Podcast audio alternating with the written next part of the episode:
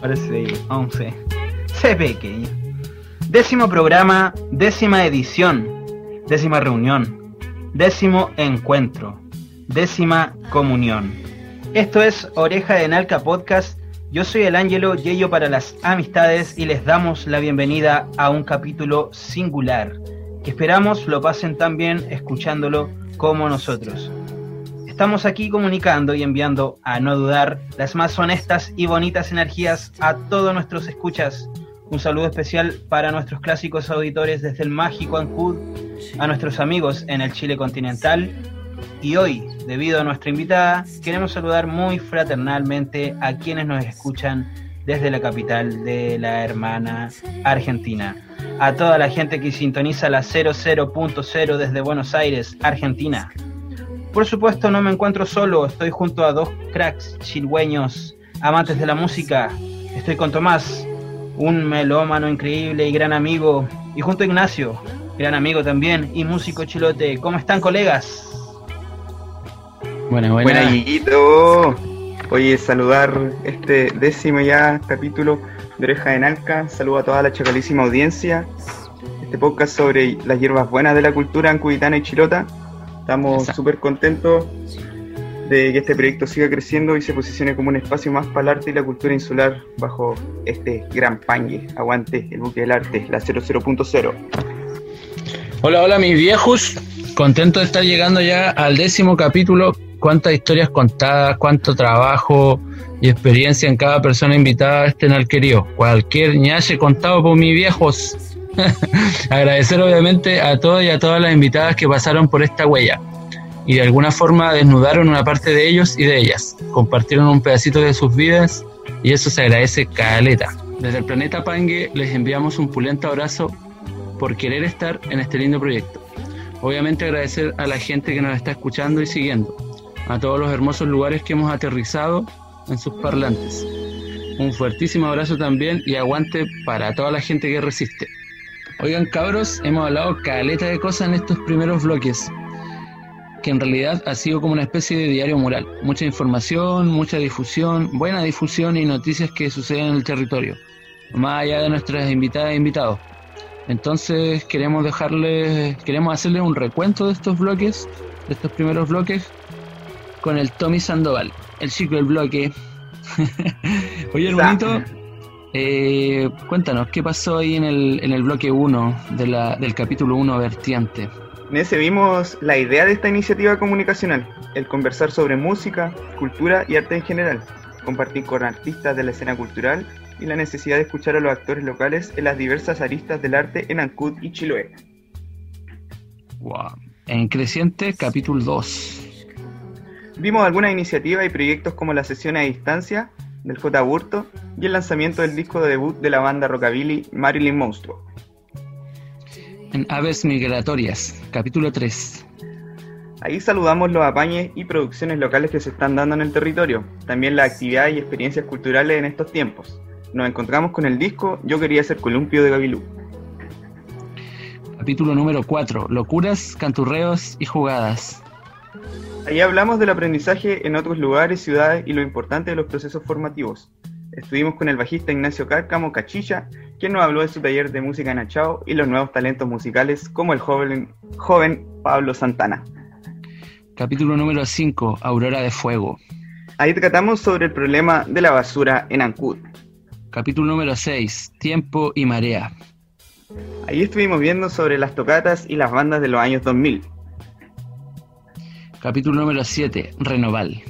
En este capítulo Renoval estuvimos hablando del bello género que es el jazz. Wow. Capítulo número 8, Cawilis Cósmicas. La gaviota Kawil y su relación con el nombre de Chiloé. También el reciente EP de Alan Alarcón.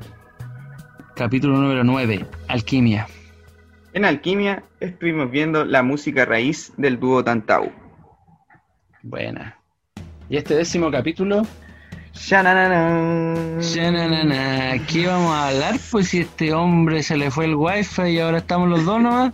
Se nos cayó Yello, cabrón. Le contamos aquí en, en este espacio cibernético. El, el chiquillo se le cayó el internet. Oye, más que nada, saludar a todas las iniciativas que se han dado a lo largo de la temporada, las bandas, amigas, artistas locales. También recordarles, chicos, que mañana, mañana 12 ya, se viene esta tocata virtual en el teatro. Y también que estamos ahí poniendo las orejas bien grandes, las orejas de Nalca, a todas las iniciativas y nuevas cosas que se estén dando en los meses venideros. Eso. Contar igual que con, contar igual que con, con Dado Vuelta estamos en un proceso de, de grabaciones de audiovisuales en sesiones en vivo. Estamos ensayando allá por Pupelde. Y estamos trabajando en conjunto con el Vlad y con el Alonso que estuvieron en, un capítulo pasado. Así que ahí bacán, estamos trabajando en eso, vamos a tener un buen registro audiovisual y de sonido obviamente. Y en esta primavera que florezca la música, ¿cierto? Eso, que florezca nomás. Si viene la primavera y que florezcan puras cosas pulentas. Oye, le mandamos un saludo igual a nuestro hermano el Gillo que nos está escuchando. Oye, Gillo, ¿a dónde estáis, chicos? ¿Te llevó la. ¿Te llevó la muda? Oye, si nos vamos con algo de música entonces. Pongamos un poquito de música.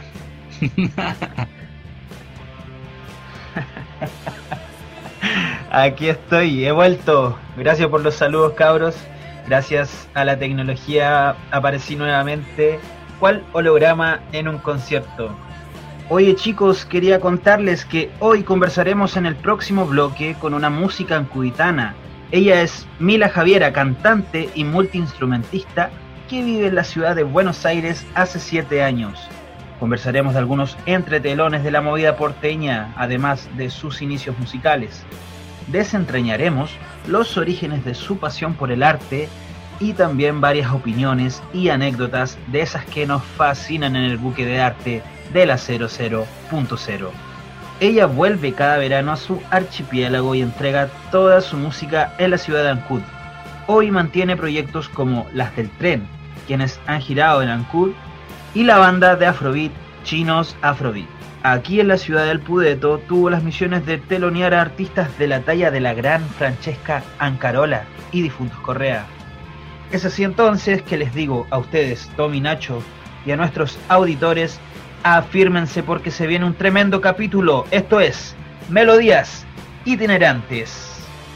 Ahora nos vamos con un tema, porque en Oreja en Alca nos encanta la música, sobre todo la de nuestros coterráneos, y si hay discos importantes en nuestro rock chilote, ese es el Chilwe Rock Ancud nos pertenece, un disco del año 2000 que con el paso del tiempo se ha transformado en una verdadera Biblia del rock and roll chilote y ancuditano.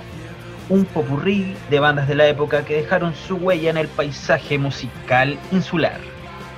Vamos ahora con la banda Insulano, quienes no tenían reparos en decir las verdades, ¿ah? en decir la pulenta, como dicen los jóvenes de hoy. Este tema lleva por nombre Dale Insular.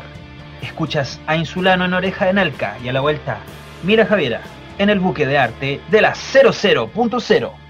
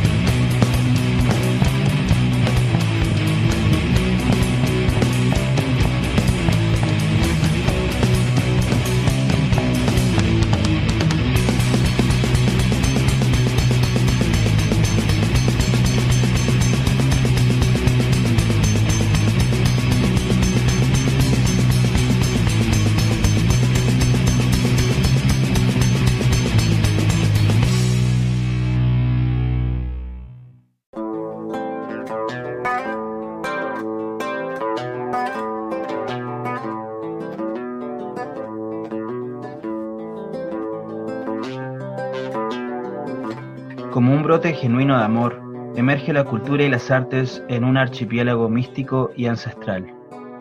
Emerge como los ríos y cauces, como la sangre, como un genuino amanecer.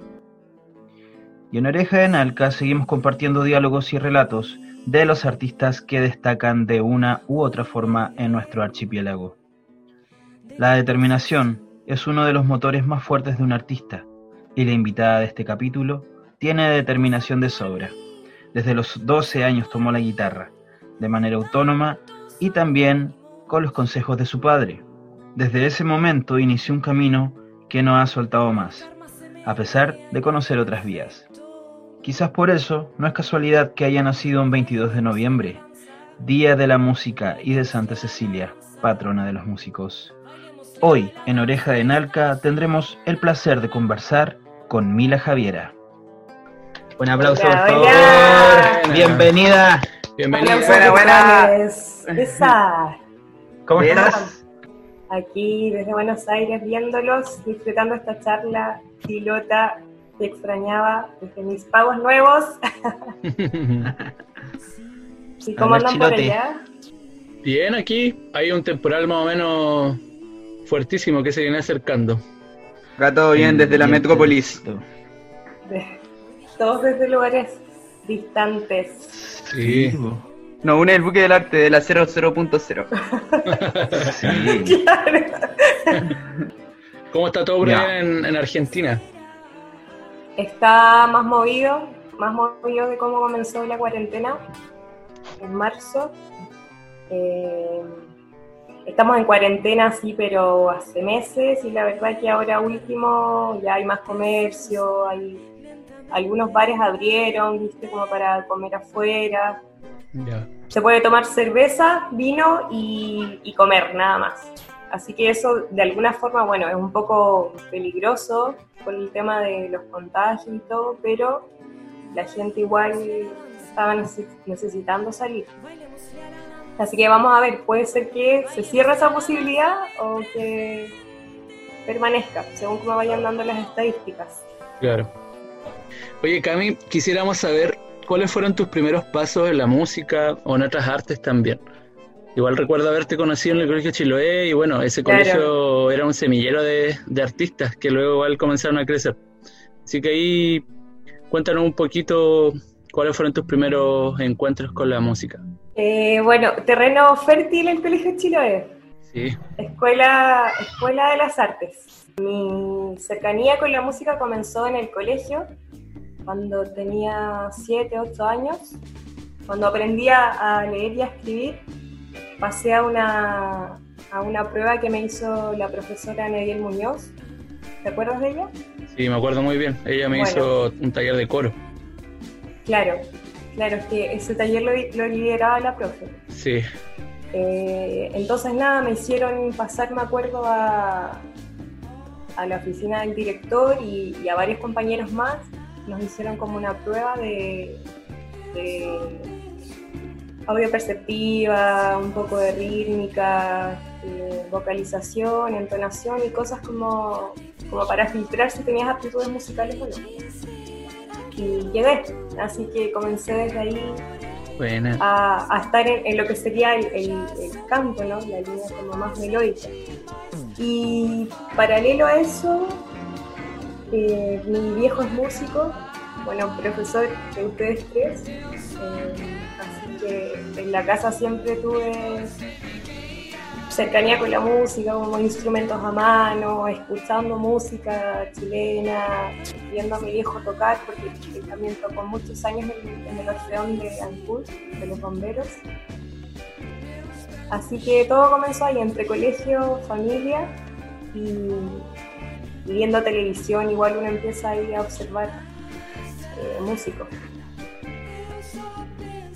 Buena, oye, le mandamos un tremendo saludo al profe Cueva, quien, estuvo, quien ha estado haciendo clases ahí en el Liceo Domingo Espiñera Riesco, formando hartas generaciones de músicos, enseñándole, no sé, pues cosas como los acordes mayores, menores, rajeo, etcétera.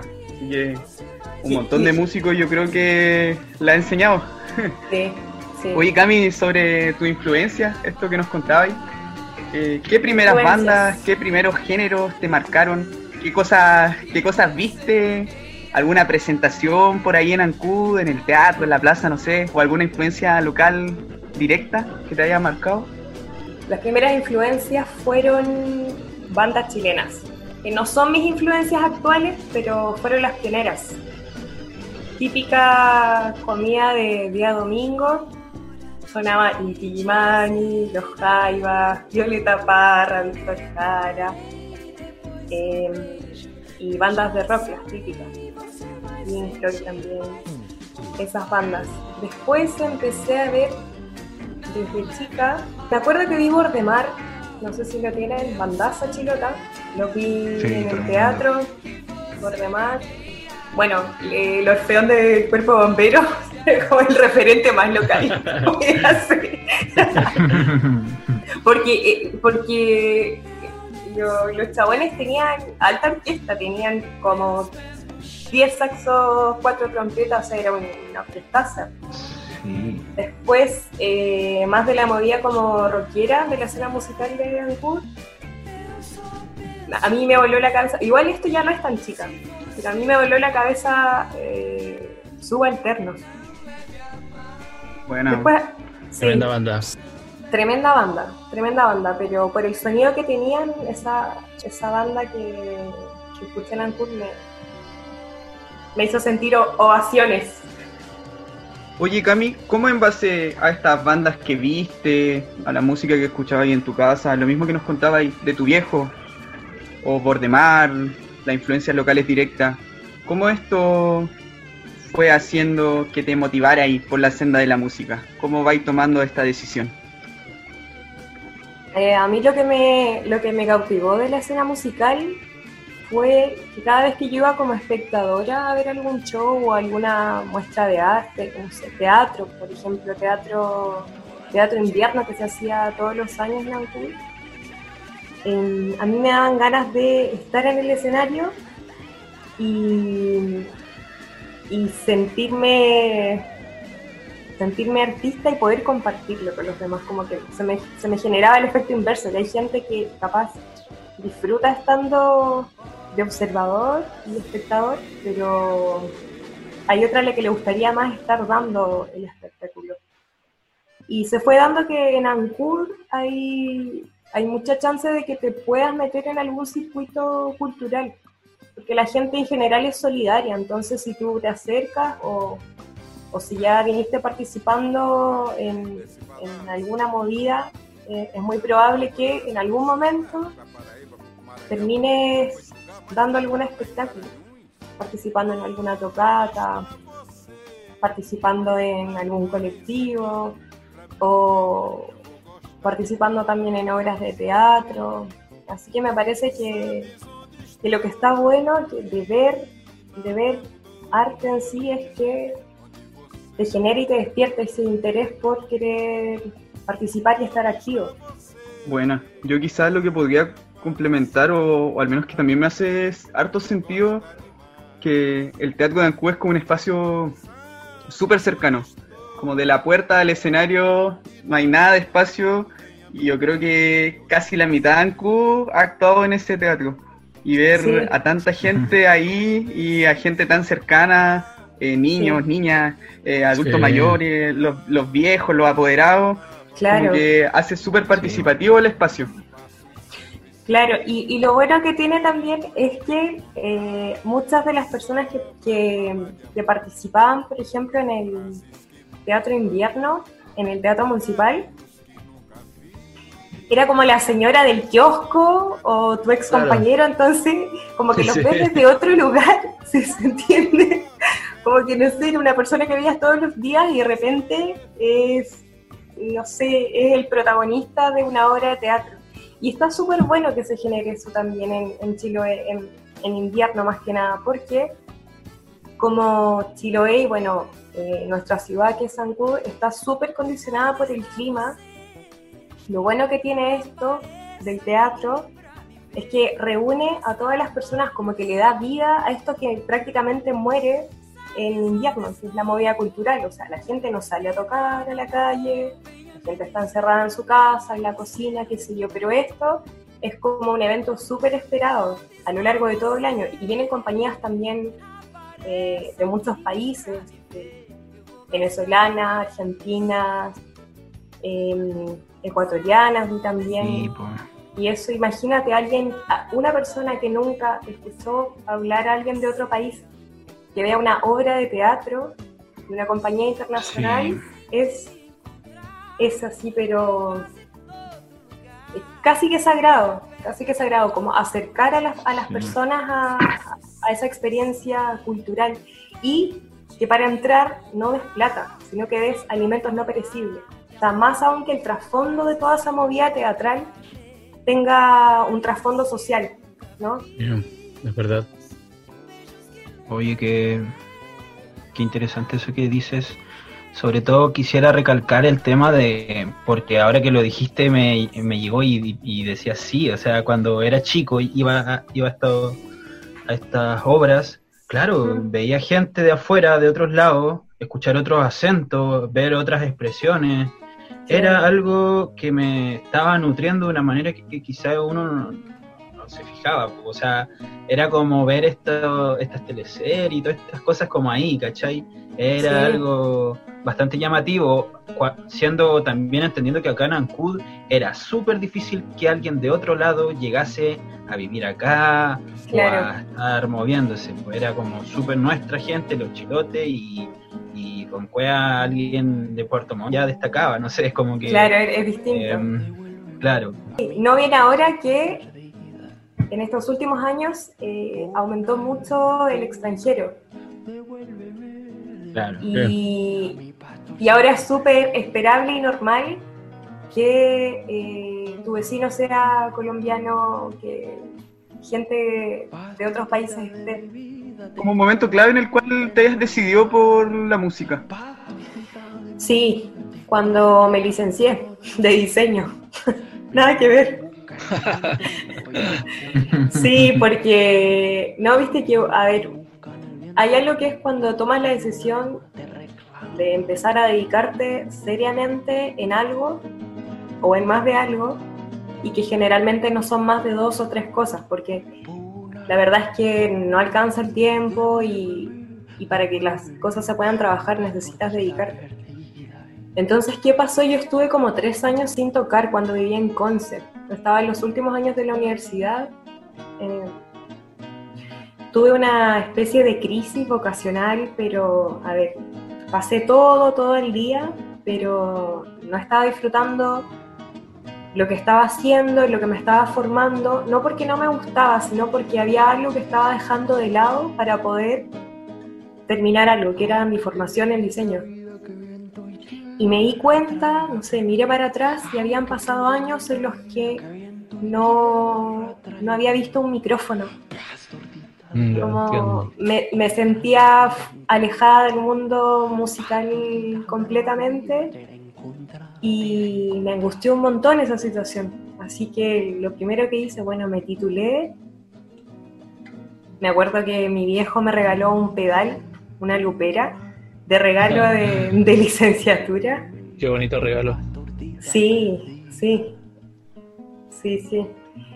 Y mm, fue como la llavecita con la que dije, no, la verdad es que tengo que retomar estas cosas. Bueno, ahora me doy unos meses, terminé, y bueno, me volví a la isla, estuve unos meses trabajando y estaba con este conflicto que era, bueno, ¿cómo retomo la música? Después de haber estado tan abocada a lo que eran los estudios, ¿viste? Y la decisión interna fue esa, como es ahora, ahora que ya medio que me saqué una mochila de encima, es empezar a, a elaborar un proyecto de vida personal, empezar a definirme un poco más, bueno, y entre, entre esas cosas salió esto de venirme a Buenos Aires con el objetivo de tocar. Y estuve dos años tocando, armando redes, junté la plata, pero yo creo que nunca había ahorrado tanto en mi vida, estaba como chalo de, de, la, de la teleserie, era el chalo, ¿no? ¿Cómo se llamaba? ¿De cuál teleserie? No, para, de, de la fiera. ¿Cómo se llamaba? El que ahorraba y ahorraba plata. Ernesto. Ernesto, Ernesto, Ernesto, Chalo era el hijastro, padre. ¡Qué roche, qué roche! ¡Qué roche, mi chico! Y bueno, entonces, ¿qué pasó? Que yo estaba en esos meses ahorrando plata y todo era un derroche.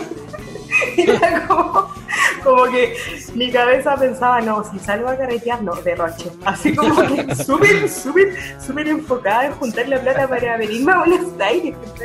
Es que al final, si no, si no tomas la decisión interna de, querer concretar algo, todas esas pequeñas decisiones van a hacer que te adelantes o te atrases para llegar al lugar donde quieres estar. y la presión, la presión era salir de, salir de la isla de nuevo para empezar a tocar de nuevo, porque lo había dejado de hacer mucho tiempo. Y ahí entré con todo. Llegué a Buenos Aires, creo que empecé a tocar como a las tres semanas, después de andar como por todos los lugares eh, turísticos y toda la onda. Y empezar a tocar, a hacer contactos, a poner la gorra, a, empezar a, a vivir lo que tenía ganas de hacer. Así que ese fue el momento decisivo. En busca del tiempo perdido. Claro. Y sabes que me parece que a muchos músicos, muchos artistas en general nos pasa esto, que tenemos la, una doble vida. Que algunos nos dedicamos a la música como una cosa que es nuestro cable a tierra. Siempre voy a mantener esa postura. Pero la paralela es que también tenemos que pagar cuentas, eh, tenemos que comer, tenemos que pagarnos una obra social y, la música a veces no, no, no, nos acompaña en, esa responsabilidad. Bueno, ya, ya lo, lo estabas eh, contando un poquito lo que era llegar a, Buenos Aires y hablemos sobre esto, sobre los viajes, las travesías que has tenido. Estuviste desde Ancud, viajaste primero, o sea, viviste primero en Concepción y luego sí fue Buenos Aires, ¿cierto? Sí, exacto. ¿Cómo, em, fue esta experiencia ya ligada a los estudios eh, y a la ejecución de música? Hmm. Bueno, bueno, está además eh, recordar lo que mencioné en un principio, que bueno, yo estuve siete años en coro en el, en el colegio, en la educación básica, Después en Conce indagué algunos meses, porque la verdad es que no, me gustaba la academia, en un conservatorio de canto. Después de pasar por ese conservatorio, que era paralelo al diseño, dejé de tocar. Y luego cuando me fui, o sea, cuando vine a Buenos Aires, siempre hay, hay una, una faceta autodidacta, ¿no? Siempre. Eh, pero yo generalmente tuve profesores particulares de canto y de instrumento. Entonces, sí. Y últimamente, los dos últimos años, el 2018 y 2019, estuve en un ensamble. Y, y, eso ya no, no era como clases de música particulares, sino que eran grupales, en las que te corregían de forma personalizada, pero mucho más acotada, ¿no? La corrección era más a nivel grupal. Entonces es otro tipo de aprendizaje. Em, y, oye, ¿cómo es ese, ese, aprendizaje en relación a lo de los inicios aquí en Ancud, ya cuando viajaste, cuando descubriste otras cosas, otra música, otros, eh, otras formas de hacer la música? Eh, ¿Cómo, ¿Cómo fueron estos aprendizajes? ¿Se puede, ¿Son diferentes? Sí, son distintos eh, porque la cultura de las personas que te está enseñando su, su metodología tiene otro tacto. Ponele, se me olvidó mencionar que yo también en ANCUD todos los años participo en la Academia de la Flauta Traversa está organizada por ah. Seguro que la han escuchado. Yo, por favor, recomiendo a todas las personas que se quieran iniciar en la flauta o que ya sean iniciados o ultra profesionales que asistan porque es una instancia de aprendizaje gratuita que se da en Ancud y que es única porque es una semana completa de, de enseñanza. Cuando, cuando tienes profesores particulares, a mí me pasó acá en Buenos Aires, el nivel de compromiso es distinto, porque el avance, el avance que tienes en, en cada clase depende de cuánto estudies tú. Entonces el profesor, el docente de música se va a ir adecuando a tu capacidad de compromiso. A la inversa que sucede cuando estás en un ensamble y hay un grupo que te está empujando a que te estés poniendo las pilas con ellos, O sea, si te dormiste los laureles, ya fue. Claro, sí, ya era, ya era. La, la, vergüenza la pasaste tú. Tú estabas en el compás 2 y los locos van en el 40, ¿cachai? Entonces, no da. Así que esas son como las experiencias. Bueno, y la mejor experiencia, siempre le voy a decir, hasta el día que me muera, la calle. el Tommy, hace gesto, el, Tommy, hace gesto de rock and roll, pero es así. Músico tiene que salir a tocar a la calle. Sí. Critíquenmelo, pero este, es el momento en el que yo tengo que dar una sugerencia. el músico se tiene que curtir en la calle y tiene que saber cómo es la recepción musical en la calle, tiene que saber dónde va a ir a tocar, tiene que saber qué es lo que va a tocar, porque dependiendo de esas decisiones de cada músico, va a haber un feedback de vuelta. A mí me ha pasado que toqué, toqué, a ver, cuando me fui a tocar a Río de Janeiro, en las dos oportunidades, al metro de Río de Janeiro, la gente se volvía loca aplaudiendo porque tú ibas a cantar temas eh, en español o en inglés que les volaba la cabeza, les volaba la cabeza. La única vez que canté temas en portugués no me sentí cómoda, porque obviamente la lengua no es mía y la música brasilera es zarpadísima, es muy difícil de tocar también. Medio que ahí no me sentía canchera, pero bueno, si vienes con, no sé, canciones chilenas a tocarlas a otro lugar, eh, como dicen acá en Argentina, garpa, como la lleva, ¿sabes? Ya, llama la atención. Sí, pues eres así, pero una grosa total. Y pasa eso que garpa. Y nada, a mí me parece que está bueno tener calle, conocer cómo funciona la movida urbana y, y bueno, y después dale y súbete a los escenarios que quieras, pero las cosas se tienen que ver desde el lugar más periférico, o sea, como más, más alejado de la fama. Me parece que, está bueno que un artista sepa cómo dominar esas variables, ¿no? Como lo que va a pasar en la calle, lo que... Saber moverse. Saber moverse y, claro, saber moverse y saber vincularse también con la gente. Como agradecer y, y tener como la, la capacidad de poder darte cuenta que la gente lo está disfrutando. Y si, si logras ver que no lo disfruta, eh, uno igual tiene que cambiar el, repertorio o dejar de tomar porque no todos quieren escuchar música siempre y eso es súper entendible. Si vas a tocar en la calle, está bueno pedir disculpas de antemano. Eh, así que gracias por la amabilidad. Esto va a ser una intervención cortita, ¿no? Como para involucrar a los que quieren escuchar y a los que no quieren escuchar también. Oye, Cami, ¿y cómo fue ir conociendo el lenguaje musical entre tus pares artistas? ¿Cómo fue ir agarrando vuelo en la música y verla como más, de una forma más profesional? Eh, sí, fue... Bueno, yo creo que uno siempre aprende de sus pares. Siempre tiene que admirar a las personas con las que toca y, respetar que todos tenemos caminos distintos y ambiciones distintas también.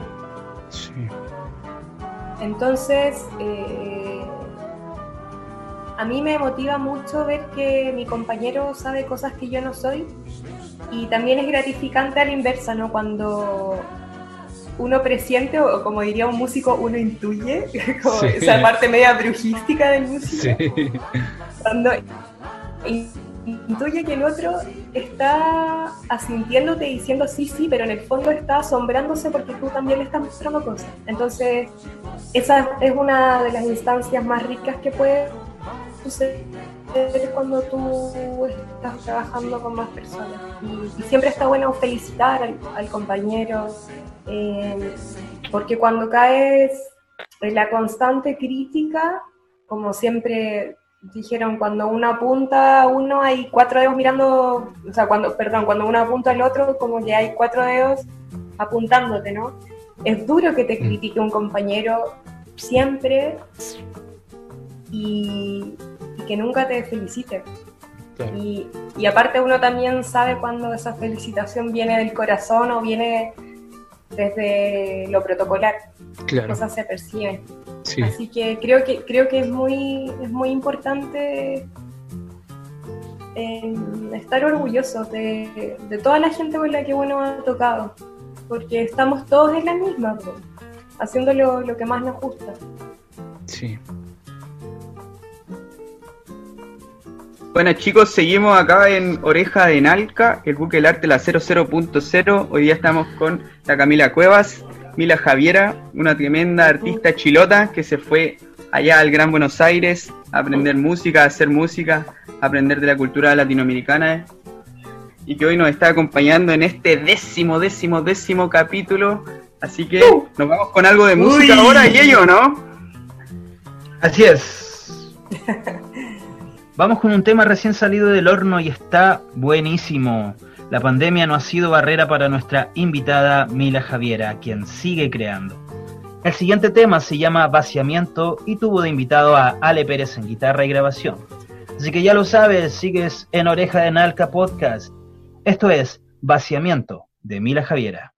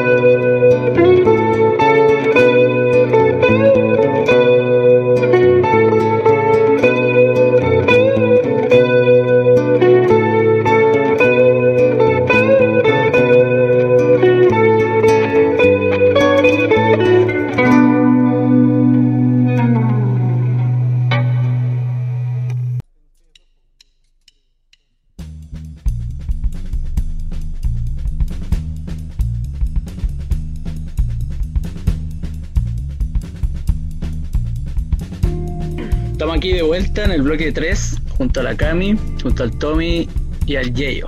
Hemos pasado ya por experiencias de allá de Argentina, hemos conocido igual un poco más en profundidad a la Cami y hablar un poquito más de lo que es la música callejera, así que estamos ahí agarrando agarrando papas tijeras. Cami, queremos saber sobre los proyectos que has estado. Sabemos que tienes una banda de Afrobeat. ¿Cómo son esos ensayos? ¿Cómo han sido esos ensayos? ¿Han pasado por etapas de grabación? ¿Cómo ha sido esa experiencia? Sí, la banda Afrobeat se llama Chinos Afrobeat. Chinos Afrobeat. Anoten bien y grábenlo a sus oídos. Chinos Afrobeat. Chinos Afrobeat. que no se les olvide más. Lo vamos a anotar. Claro, claro. Anota Rumpi. Bueno, esa, mm, en esa banda yo toco la flauta. Somos alrededor de 11 o 12 personas. Eh, ¿Flauta traversa? ¿Flauta traversa? Sí, flauta traversa. Ya. Sí. Hay dos chicas que cantan y bueno, y hay otra amiga también que es Jime, que es la percusionista, que es con la que yo tengo otro proyecto, que somos las del tren esa tampoco se lo olviden, las del tren, lo digo fuerte y claro. bueno, y con las del tren tocamos obviamente en el tren y bueno, y en barcitos y nos fuimos de gira en este verano que pasó, pero eso es un proyecto más acotado. En Chinos, la movida es una banda bastante grande que lleva más de un año, lleva cerca de un año y medio. Eh, y la verdad es que estoy contenta del ritmo de trabajo que se tiene ahí porque hay mucha disciplina, hay horarios de ensayo que son inamovibles, porque son muchas personas, entonces está bueno como respetar las ocupaciones de todos los integrantes para que no se genere un desequilibrio ocupacional. Entiendo. Y son dos horas de ensayo en donde se alquila una sala. Antes ensayábamos en San Telmo, pero el, el compa se tuvo que ir, ahora vuelve pronto. Y después de San Telmo nos tuvimos que ir a ensayar a otra zona de capital, que no estoy segura si es Villa Crespo o, o Chacarita. No, es Villa Crespo, me parece. Y no, la verdad es que el ritmo de trabajo ahí está bastante bueno, estamos todos muy comprometidos, todos les ponemos como mucho cariño, mucho compromiso a tratar de sonar cada día mejor, al margen de que ahora estemos en una pandemia, se labura igual, desde casa, con, toda esta virtualidad. a mi parecer es, claro, que no pare, a mi parecer es un poco incómodo, ¿no? No, no ver a tus compañeros, pero la certeza está de que la banda sigue hasta que esto se levante. Eh, me parece que nadie va a desertar porque estamos todos como muy comprometidos con nosotros mismos y con, y con la banda en general. Porque la verdad es que estuvimos tocando bastante en un montón de lugares de Buenos Aires el año pasado. Y todavía, todavía no grabamos nada porque la plaplita, ¿no? Sí. Altinaros. en todos lados se cuestionados. Ah, claro, claro. van a tener que ponerse Ernesto hacer cosas. Ernesto y hacer rifa nomás, po. Ah, ¿qué otra? Vamos, vamos, a sortear su cabeza de chancho, como esas cosas así, po. Ernesto se bailable. claro. Vender mil cao nomás en Buenos Aires. claro, la, hacia la América. Y... Oye, Cami, más, allá del Afrobeat, más allá del Afrobeat, eh, ¿cuáles son los, estilos que te gusta tocar o, en los cuales te sientes más cómoda? Eh, la música brasilera me gusta mucho y el jazz, cantar. Esas son, esos son como mis fuertes. Sí. Con las del tren hacemos eso. Un poquito de bossa, jazz también. Así que sí, esas son mis influencias. Oye, Cami, lanzándonos un poco a la calle, ¿cómo, ¿cómo es esto de, tocar en, el tren como una fuente de laburo? A ver si nos contáis algo de, esta experiencia en, Río de Janeiro tocando. Y también algo súper importante, cómo visualizamos que la música en la calle no es un delito. sino más bien es un acercamiento cultural y que produce una curiosidad y una inspiración en los espectadores. Sí, esa movida de eh, el arte callejero no es delito es una situación crítica que viene pasando alrededor del 2015 más o menos, 2014 te podría decir, en Buenos Aires, en donde la música se empezó a considerar denunciable por ruidos molestos. Porque acá hay algo que pasa en Buenos Aires que hay cantidad de cultura, pero así levantan una piedra y hay una banda. Entonces, ¿qué pasa? Que como sale mucha gente a la... Es irreal. Como sale la gente a tocar en la calle, eh, nos faltan los los que te vienen a bochar, los que te vienen a, a cerruchar el piso y, empiezan con denuncias y se te vienen las fuerzas mayores encima. Así que a mí, yo la verdad no estoy de acuerdo con eso, a mí me parece que, bueno, tenemos, tenemos en claro que el músico que sale a la calle está bajo condiciones eh, de laburo en negro, ¿no? No, no tiene un contrato de trabajo que te dice, bueno, usted salga a tocar de 4 de la tarde a no. No está respaldado por nada, no tiene derechos que si, tiene, si tienes un accidente laboral siendo músico, no te respalda nadie. Entonces ya es un trabajo en negro, esa es la base.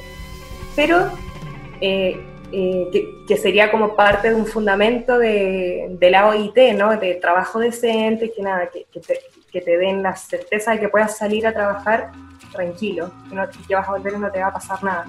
Pero eh, a la inversa, todos sabemos que los derechos humanos están requete, un, ultra pasados a llevar. La libertad de expresión es un derecho, y todos lo sabemos. Eh, así que no me parece que, que el arte callejero sea un delito, al contrario, me parece que es algo que jamás debiese morir y que para hacerlo preservar se pueden buscar alternativas B como salir a tocar a la calle y al tren o al subte y nada, como estar todo el tiempo reinventándote, primero para que no te bochen y segundo porque muchos vivimos de la música, por más trabajo informal que sea, pero a muchos nos ayuda a pagar nuestras cuentas de teléfono a comprar comida, a pagarnos un café. Entonces, eh, creo que tocar en, en la calle o en el transporte público, si bien no todos están de acuerdo, eh, no, no resta, al contrario, suma. Mm. suma Oye, sin ir más lejos, ver los chicos y las chicas que tocan allá afuera en Dimarsa, afuera de la feria, o que para el verano se hacen las monedas con los turistas y salvan a la gente que toca en los bares, que toca en los pubs a mitad de semana, fines de semana. En las cocinerías también. En las cocinerías. Y al final eso no es un delito, pues. Y está generando caleta de atención, inspiración, curiosidad en turistas, en niños, en la misma gente que va pasando. Oye, Cami, yo quería preguntarte si tenía alguna anécdota por ahí, alguna cosita que contar de, ese viaje a Río de Janeiro tocando. Tengo muchas anécdotas de Río de Janeiro. Eso, dale nomás. Eh, yo me fui en época de carnaval, pero estuve en la época de pre-carnaval, de carnaval y de post-carnaval. Entonces eran como era como el bueno, el, buen, el bueno, el malo y el feo, ¿no? Como, como, las tres cosas en una, así como fue una locura porque el país se revoluciona para celebrar un carnaval. Y bueno, yo iba con mi flauta, con mi equipo autónomo, a tocar al metro. Estaba todo bien, me iba súper bien. Y resulta que llegaron los días de carnaval y empecé a cachar que la gente andaba en la calle disfrazada de unicornio, de hada madrina, de Pikachu, de una locura, una locura. Entonces yo empecé ahí, yo empecé ahí como, como a, decir, che, hoy salgo a tocar o me quedo en la casita mejor como que no sabía qué hacer. Y me pasó que literalmente hubo cinco días, cinco días en los que no pude salir a laburar porque el metro estaba hasta las pelotas. No se podía entrar. Tú salías a la calle y estaban todos como ibas al kiosco y era como era un circo total y no podía arriba la pelota arriba la pelota pero todo el tiempo no se podía laburar y yo en mi cabeza no estoy perdiendo días de trabajo cuando la verdad es que lo mejor es adaptarse a esa situación de no trabajo y sumarse al carnaval no, no sé si me sumé tanto como la gente de allá pero pero darte cuenta de que la gente está en otra y de que nadie te va a escuchar tocar la flauta y cantar, ¿no? Están todos en, una fiesta tremenda. Y la fiesta se da encima en los coches del tren y, en el metro, o sea, la fiesta estaba ahí. Entonces, ¿qué me pasó? Nada, me quedé como días sin tocar y fue como la experiencia más, más chocante que tuve. Después de esos días terminó carnaval y Río de Janeiro un cementerio. Wasted total. No había un alma en pena. Todo muerto. que, que cuático conocer eso en profundidad también, porque uno lo ve como desde lejos nomás por noticias o cosas así, pero tener un testimonio tuyo así como en, ahí mismo, igual igual es bonito escucharlo, así como viajar ahí. Sí, no, está piola, es bueno, el, carnaval allá está muy bueno. Hay, lo que pasa es que allá los blocos de carnaval son grupos de músicos que se organizan a lo largo de todo el año para esa fecha. Y son hortazas, porque está el carnaval que es para turistas y el carnaval que es para la calle, ¿no?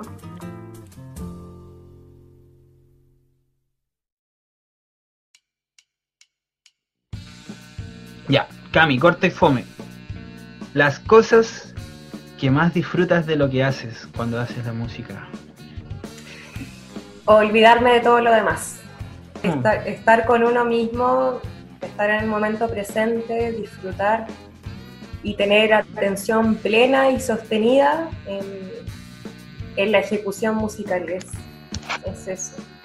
Eh, no sé, la música es mágica es un lenguaje que no, que no se ve, que sentimos y me parece que eso es lo seductor que tiene. Esto es Oreja de Nalca Podcast desde Chiloé para el mundo. Estamos en Spotify desde la 0.0. Esto es El Buque de Arte con Mila Javiera. Muchas gracias por estar aquí. Esa. Vamos a hablar ahora de... Vamos a volver a Ancud un ratito. Bueno. Vamos a volver a Ancud y también para opinar, para, conversar de lo bueno, de lo malo. Y en ese sentido me gustaría preguntarte cosas memorables de tu, de tu estadía aquí como, como chica de, media, ¿no? De secundaria y eh, las presentaciones, cosas eh, que has visto, colaboraciones, eh, los espacios que hay, que hubieron para tocar, para reunirse, cosas como la escuela de rock, ¿no? Que, hicieron un, proyecto tan importante como la grabación del Chilwell Rock. Ancud nos pertenece. Hablemos un poquito de esas cositas. Bueno, el Ancud nos pertenece, me parece que fue la joyita que nos inspiró a muchos. Ver cómo se materializaron de forma más profesional las ideas y, y los proyectos musicales de las bandas que estaban en ese momento, me parece que fue un registro súper importante porque marcó un antes y un después, ¿no? Había una referencia musical, como algo donde acudir. Y, y muchos de los músicos, bueno, muchos están vigentes, hay otros que no, pero los que están vigentes, que hay un par, por ejemplo, y escuché algunos saludos de La Varinia, eh, una cantante preciosa, preciosa. He escuchado también, bueno, ya lo dije, subalternos, a mí me encantó, me encantaba lo pulcro del sonido, era, eran tres chabones que estaban tocando y un 10, un 7 como sería en Chile. Claro. Eh, Damper me gustaba igual, así como... Damper, aguante Damper. Sí. Igual va a estar el 12 este sábado, pasa el dato. Va a estar el, el sábado 12 en la tocata virtual. Mira, mañana. Esa, esa, es una bandaza, a mí siempre me gustó. Me daba miedito igual al principio, pero era como, uy, qué, qué, mundo, oscuro hay acá, ¿no? Pero no, los chicos la tienen súper clara con lo que es mi rock. Oye, Cami, sobre esta escena local, me gustaría saber qué es lo que tú ves ahora, qué problemas, qué cosas pulentas hay, si tienes alguna opinión que darnos y también cómo crees que se va nutriendo la escena cultural con el arte que pone cada uno.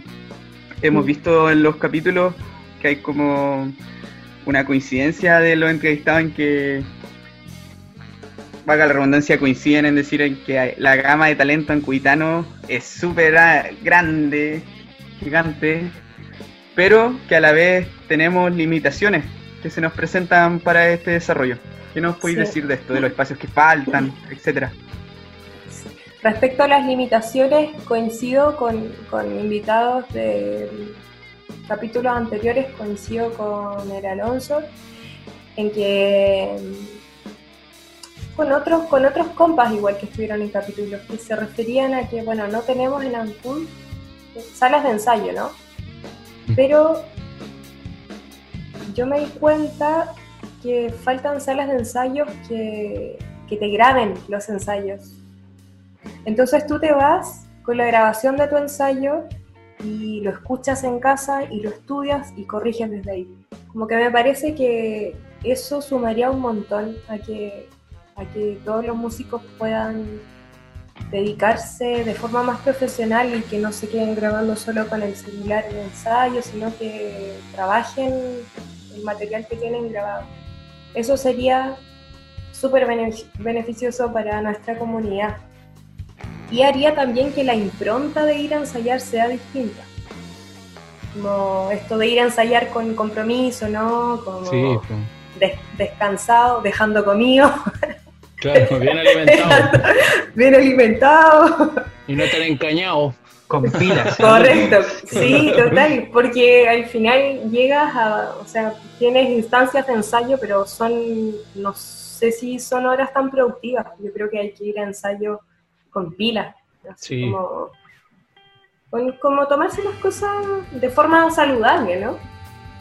Y bueno, algo que, quería comentar es que no, las cosas que, que yo vi que me sorprendieron es esto, que, claro, como yo estoy todo el año fuera y vuelvo en verano, me encontré, estaba para Nachito, a los dado vuelta.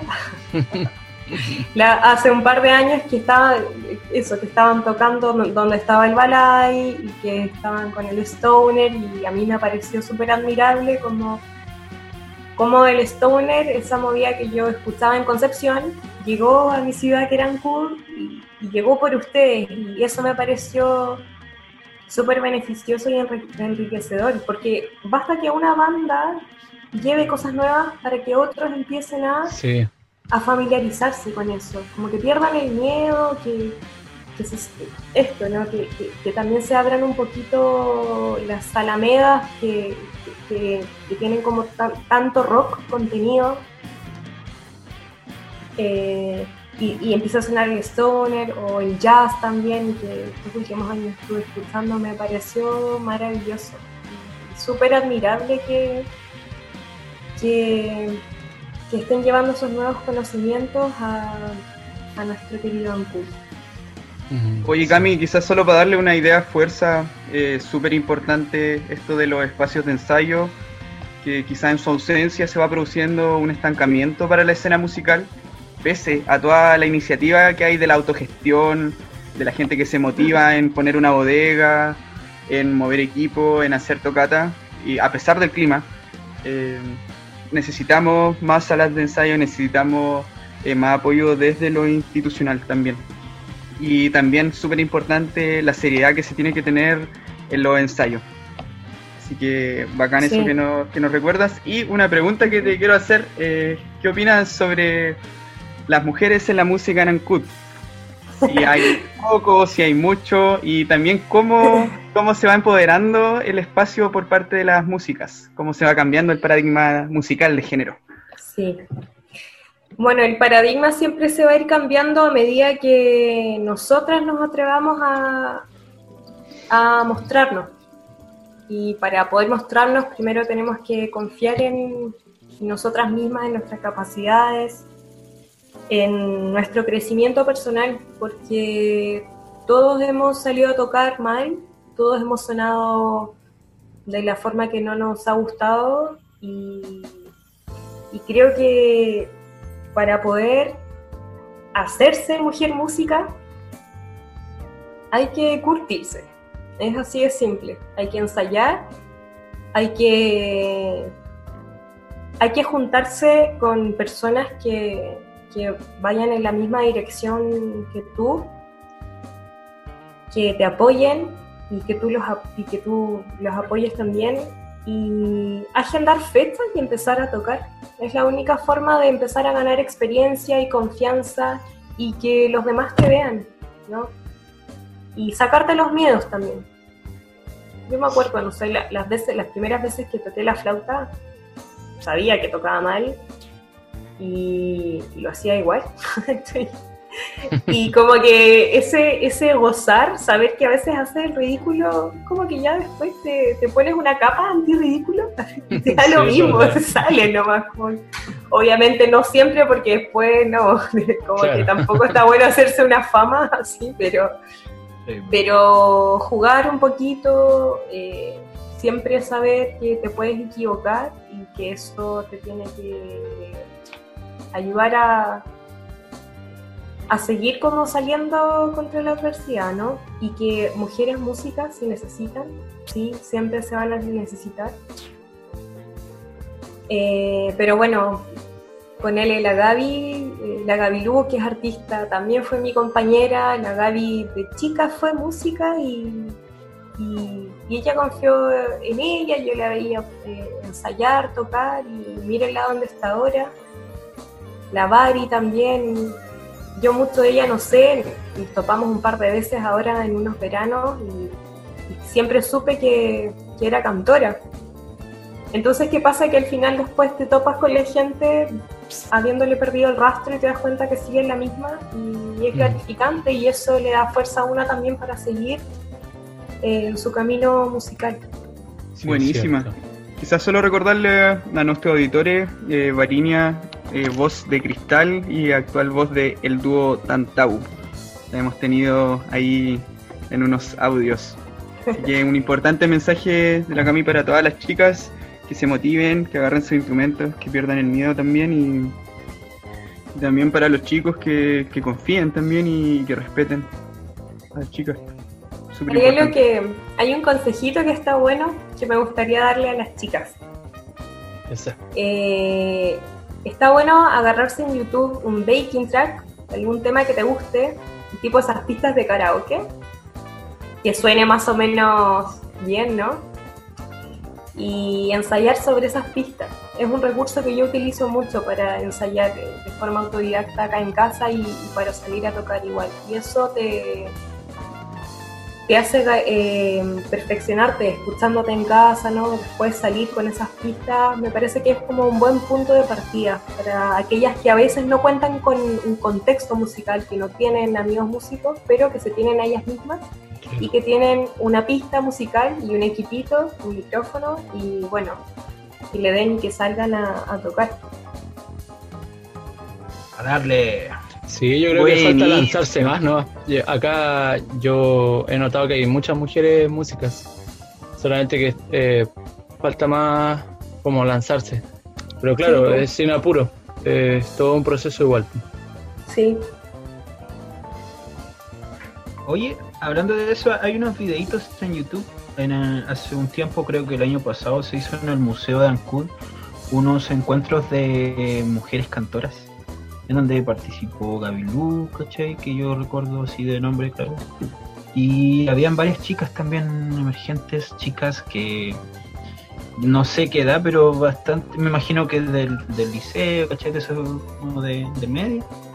Y arma, haciendo sus primeras armas, ¿cachai? Igual en un ambiente de, de, apoyo, ¿cachai? De contertulia entre ellas, que me parece bastante entrete, bacán, así que en YouTube está, en YouTube están esos, esos videitos para también para ir conociendo esas nuevas caras, ¿cachai? Para ir reconociéndolas y también nosotros que de alguna manera conocemos hartos vínculos, ir, ir este, integrando, pues, integrando estas nuevas caras, tanto de chicas y chicos. Bueno. ¿Cómo se buscaba en YouTube esa maravilla? En YouTube, eh, Encuentro de Mujeres en la Música y el, el canal se llama Música entre Libros, que fue una iniciativa hecha desde la Biblioteca Pública Municipal de Ancud. Ahí estuvo el amigo Víctor Jaquilev, eh, si bien recuerdo ahí eh, organizando esta en las cámaras sesiones musicales. Sí, pues, así que bueno, bacán, hay buenos registros de eso. ¿Nos vamos con un temita? Claro que sí, vamos con un tema grabado en medio de esta pandemia mundial que se ha presentado como oportunidad para colaborar de manera artística y social, como por ejemplo este mismo podcast, Oreja de Nalca, vos mismo, ya. Vamos con Virtual Lover, trabajo en colaboración hecho por Mila Javiera y Jesús Seguel. A la vuelta, el último bloque de este capítulo 10, Melodías itinerantes.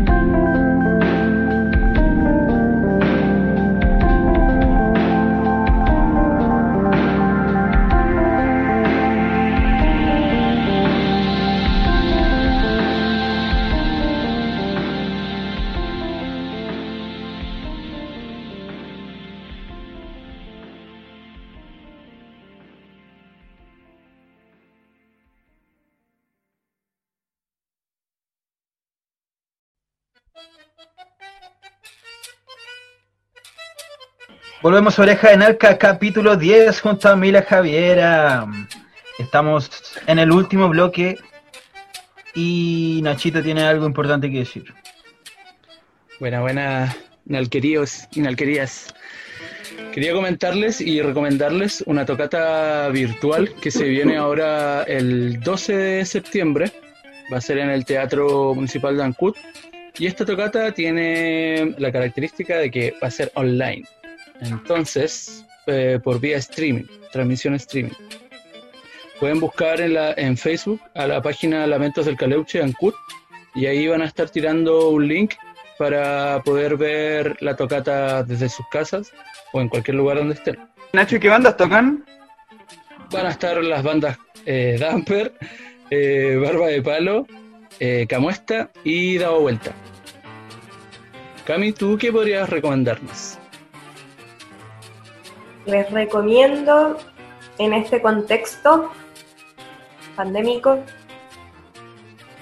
solo por ahí si tienen tiempo en casa de volver a los viejos oficios, de capaz salirnos un poquito de los celulares y atender a nuestro espacio personal, coser los botones que están ahí sueltos hace tres, años, esas cositas domésticas podría recomendar, como ponerle atención a, a nuestros detalles en nuestras casitas. Bien, buen consejo. Pero no se pierdan la tocata virtual. pero, pero usted puede coser, usted puede coser ese botón escuchando la tocata virtual. Oye, Cami, yo estoy seguro que nos tienes algo que recomendar de la escena musical bonaerense.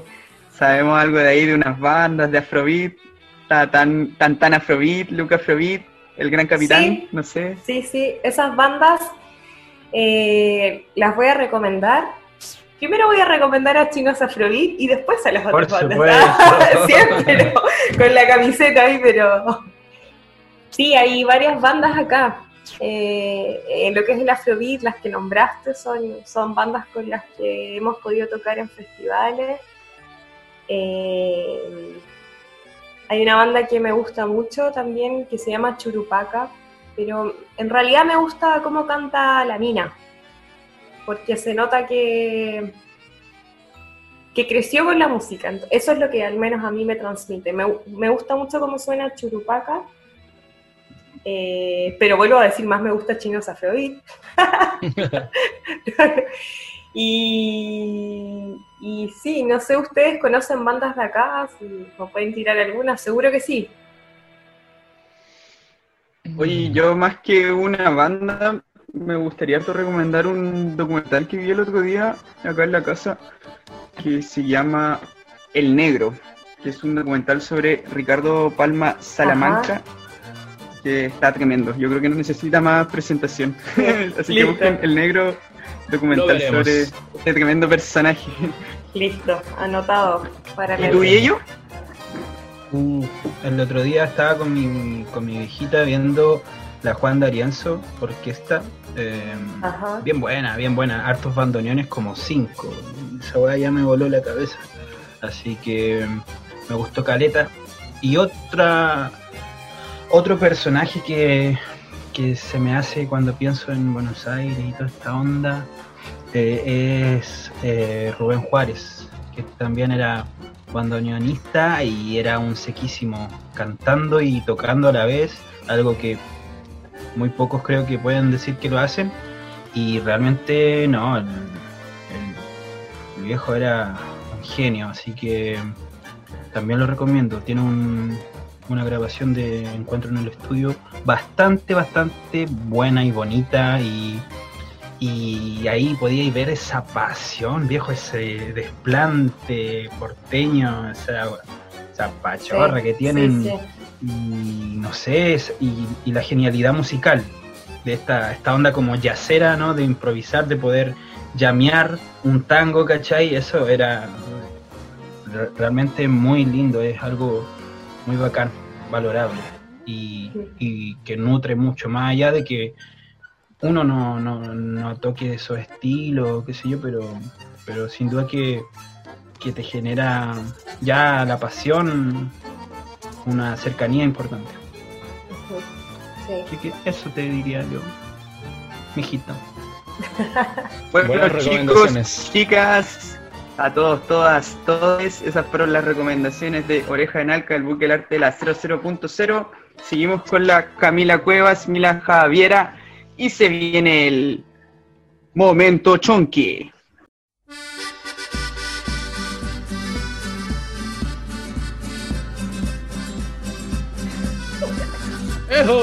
Así es, este es el momento favorito de toda la gente que escucha Oreja en Alca. Agradecemos a quienes nos están escuchando por primera vez ¿ah? desde Argentina.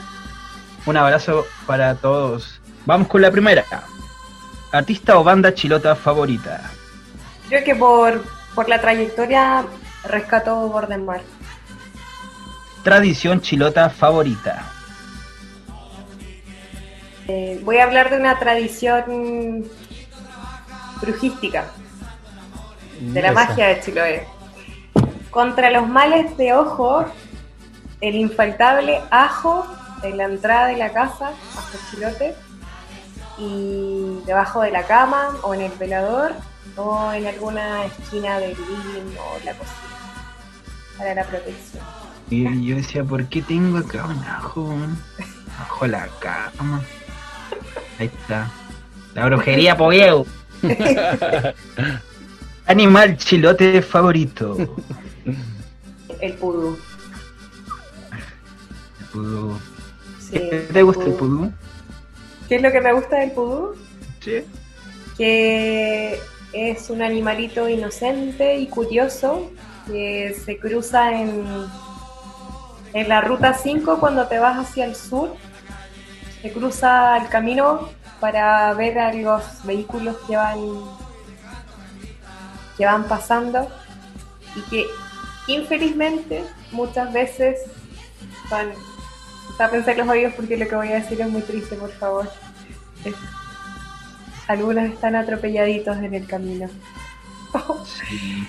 Por la curiosidad, como dices, la curiosidad mató al gato. Y lo más tierno es que el pudú es re chiquitito, del tamaño de un perro, un chico. Es mi, mi animal favorito chicote. También es el momento para llamar a toda la gente a tener precaución sobre todo en las carreteras de aquí del archipiélago, en la zona de, de Mocopuy se ven mucho pudú, también por aquí por Lichagua, Chepu, entonces estar atentos porque no es nada de gracia andar rápido y de repente toparse y atropellar un pudú, no, cuidarlos, es nuestro. Anden con más calma nomás. Comida chilota favorita el curante. Pero así, no, no hay más. Pero te digo por qué. Dale. Porque el curanto tiene todo. Tiene marisco, tiene chapalele, tiene milcao. Entonces, si te digo ah. milcao, es muy poco para mí. El curanto tiene de todo. Entonces, matas como 80.000 pájaros un tiro con el curanto. Así que, hasta la muerte, el curanto. Bien preparado. Ser mitológico preferido. La pincoya. La pincoya porque es mitad sirena, mitad humana. Y con su danza como que predice cómo va a estar la pesca, según, según, el, según la marea, ¿no? Y según la luna. Así que me parece un personaje mitológico muy cautivador. ¿Lugar chilote favorito? Eh, todo lo que está, bueno, a ver, Mar Brava, Playa Rosaura, Pingüinera, toda esa parte me, encanta. Lugar chilote para compartir una pilsen, alguna cosita, alguna comida, que sí. Una pilsen, el mítico fuerte. No, no hay mucha vuelta que darle a esa respuesta. como se sabe. se sabe. En horarios, ¿no? En horarios. claro. Claro, hay horarios y horarios. El fuerte, claro, el fuerte. Si está cerrado. Se salta la reja. Pasar por el lado. claro, Ya varios hemos sacado ahí la, la ¿cómo se dice? La, el diploma. saltadores de reja. Vamos a la siguiente, ¿ropa o accesorio chilote favorito? Me gustan las bufandas de lana. Creo que es un accesorio imprescindible en la moda chilota. ¿Palabra o frase chilota favorita? Jue. Jue. Pero como jue. Así como, como con todo debería decimos jue o jue. Ojo, no, para, ahí está, esta más antigua, Juey. De Jue, Juey. Sí. Y hay otra, y hay otra, que es cuando, cuando algo, eh, cuando algo te parecía como sorprendente, era me invita. Joder, me invita. me invita, ¿qué Así como no, o sea, sería como, como de forma más, eh, más neutral sería, no, se pasó, qué increíble, ¿no? Así como, ay, como para que todos entiendan, pero en chilote es como, joder, me invita. pues está el... Claro. claro. Estamos listos con Momento Chonque, pues esto fue Momento Chonque junto a Mila Javiera. ya, gracias por participar. El momento más chonque de los chonques. El momento chonque.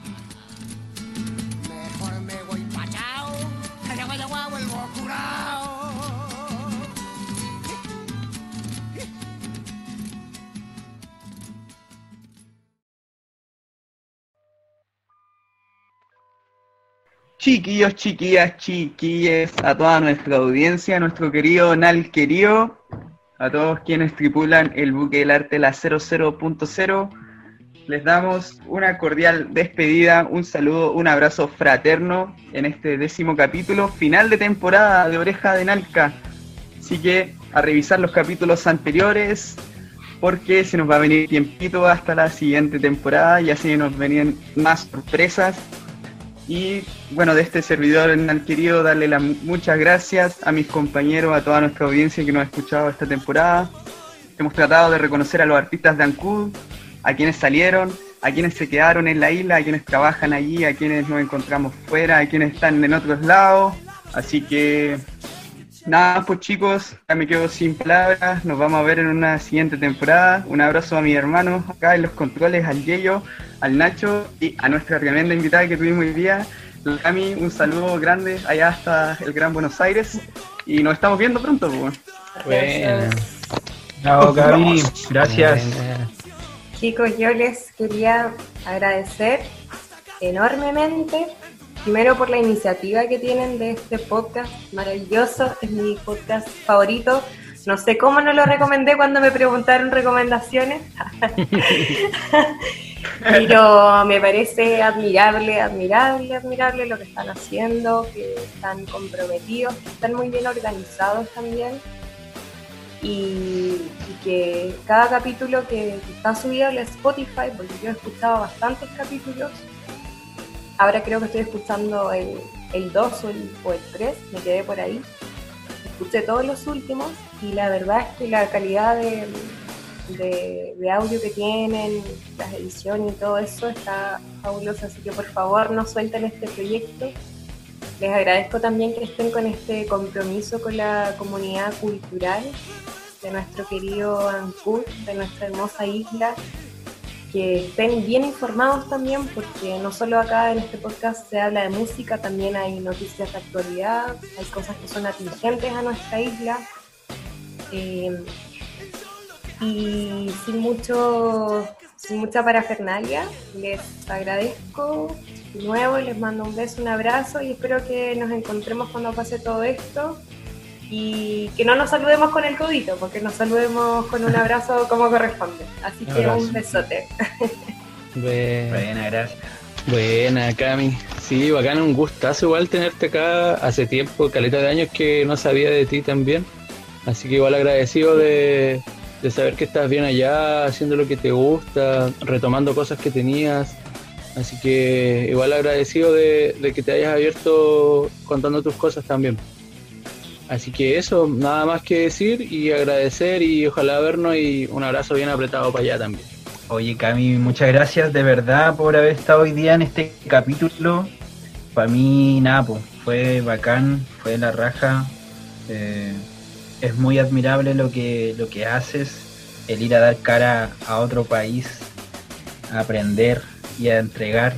Eh, es súper valorable, es algo eh, hermoso. Eh, esa, pasión que tení, de verdad que eh, digna de admiración.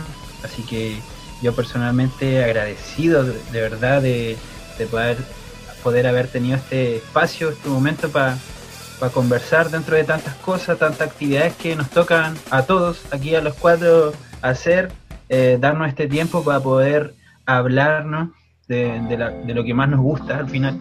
Em, para mí es esto eh, eh, es mi, mi objetivo, lo, lo, disfruté mucho, así que em, nada, pues seguir así nomás y te esperamos acá en Ancud. Cuando vuelvas sabemos que vas a volver nuevamente a mostrar lo que estás haciendo, con las del tren, ya lo, ya lo has hecho. Esperamos que vengan con, con la banda grande también. Claro, ahí. ¿Por qué no? Acá en Ancud van a ser muy bien recibidos. Acá en Ancud igual sabemos, sabemos de, de, pasarla bien, así que. Voy a agitar en la muchachada para que en algún momento podamos con ustedes compartir. Sí, sí. Ahí hacemos la banda Que... Los chinos Afrobeat. Sí, no, estaría espectacular. Así que eh, esto no es una despedida, sino que a un comienzo de algo que, que, no va a parar. Esto ya nadie nos para, como nadie va a parar Oreja de Nalca. Ahora paramos porque nos quedan muchas cosas que hacer. Estamos en un semestre que recién está agarrando forma, así que nosotros nos despedimos por ahora. Vamos a volver tarde o temprano con más actividades, ¿no? Más actividades artísticas dentro de lo posible, obviamente, que, se puedan dar. Así que vamos a estar atentos, vamos a estar con la oreja ahí atenta, vamos a seguir promoviendo la música, el arte, la cultura, el amor, el cariño entre nosotros, la conversación, súper importante. Así que un abrazo a todos y nos vemos. Hasta la próxima. Chao.